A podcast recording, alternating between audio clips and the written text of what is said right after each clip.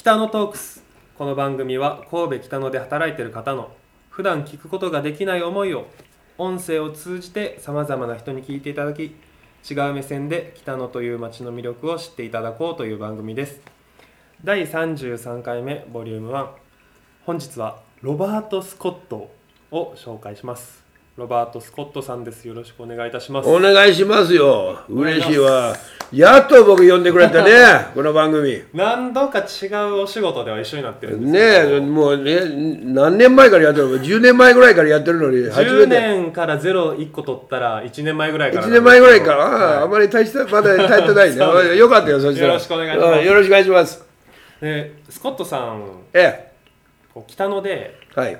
ピラティスを教はいえているんですよね。そうです。あの、いろいろな、えー人たちが、特に女性が、あの、仕事場で忙しいから、なかなかジムにも行けないし、あの、大変な、まあ、作業とかしてるから、あの僕が足運んで、はい。そういう店とか、えーブティックとか、そういうとこで、あの、やらせてもらうんですよ。出張ピラティスそうですねであの、皆さんが、もうお疲れだし、だから、ジミー君もうやめようかなるから、僕が行くとはい、みんなやる気になるんですね。うーんですから、その店か、あの、ちっちゃい会社時々行くんですけど、そういう、まあ、例えば、ブティックだったら、あの、バーグから全部それどかして、はいその下でできるんですよあスペースで。そうです。あの、あの、ヨガマットみたいなマットがありまして、まあピラティスとええ。ヨガのなんか違いみたいな、うん、あれあのヨガは大体、まあ、ヨガの方が古いんですけど、な2、3000年前からあるんですけど、あの精神と柔軟性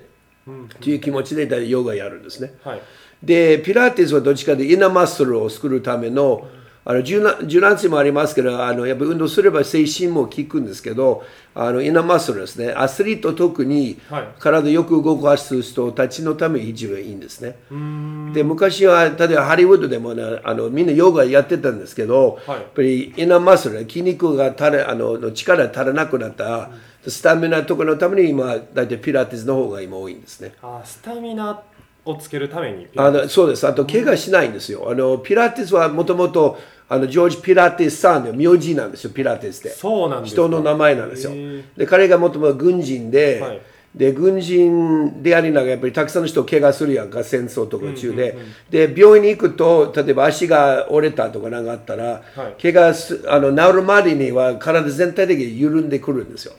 ですから怪我あっても何かで運動できへんか考えたピラティスなんですよもとうもともちろん今皆さん怪我しないであれ怪我してるなんかやってる人はあんまりいないんですけど、でも怪我してもできる運動なんかないかというとピラティスが考えたんですよ。はあそっからなんですね。そうです。でイナマッスルできるからあの本当に捻挫とか僕の、まあ、今のお客さんがハイヒールはよく履くとやっぱり捻挫になりやすいとか、はいあの立ちっぱなしの仕事とかいろいろやってるからそういうイナマッスル周りの筋とか、あのアアキリス腱の周りのアキあの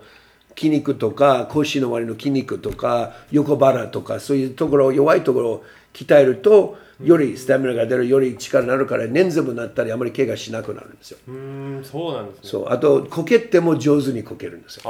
ああそれはインナーマッスルがあったりそうです。あの体結構耐えられる耐えるんですよですから柔道選手がわざとひっくり返ってうまくあのこけるんじゃないですか、はい。ああいうあのそこまでうまく言わないけど でも大体みんな怪我しないんですよこけても、はい、それ非常にあの、まあ、それ大きい違いじゃないかと思うんですねイナマッスル、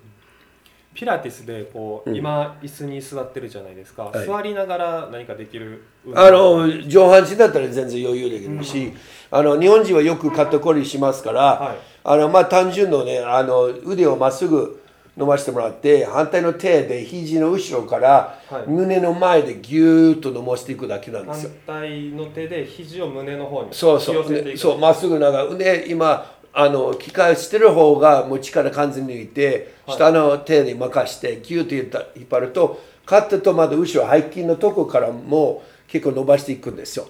これ実はこれちょっとししばらくやったらね肩こりならないんですよ。なんか昔ねあのスポーツ前とかにもしそうな運動そうですね。これは、あの、もともとピラティス、まあ、あの、ヨガにも似てるのもありますけど、大体ヨガにたくさんのポーズがあるんですけど、はいピラティスにもいろいろありますけど、ただ単純のやったら、あの、ボディコンディションにもできるようになって、いろいろ混ざってるんですよ。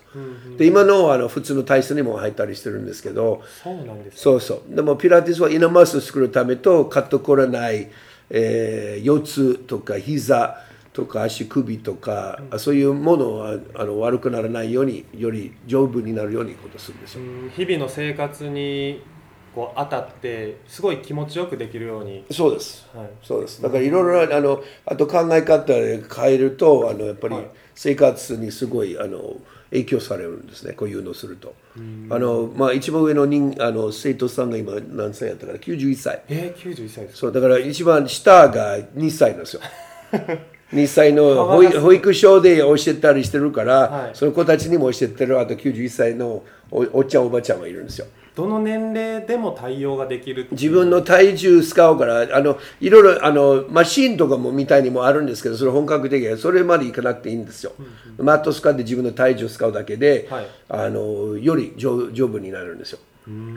の筋肉に刺激が耐えれば耐えるほど骨も丈夫になってくるんですよ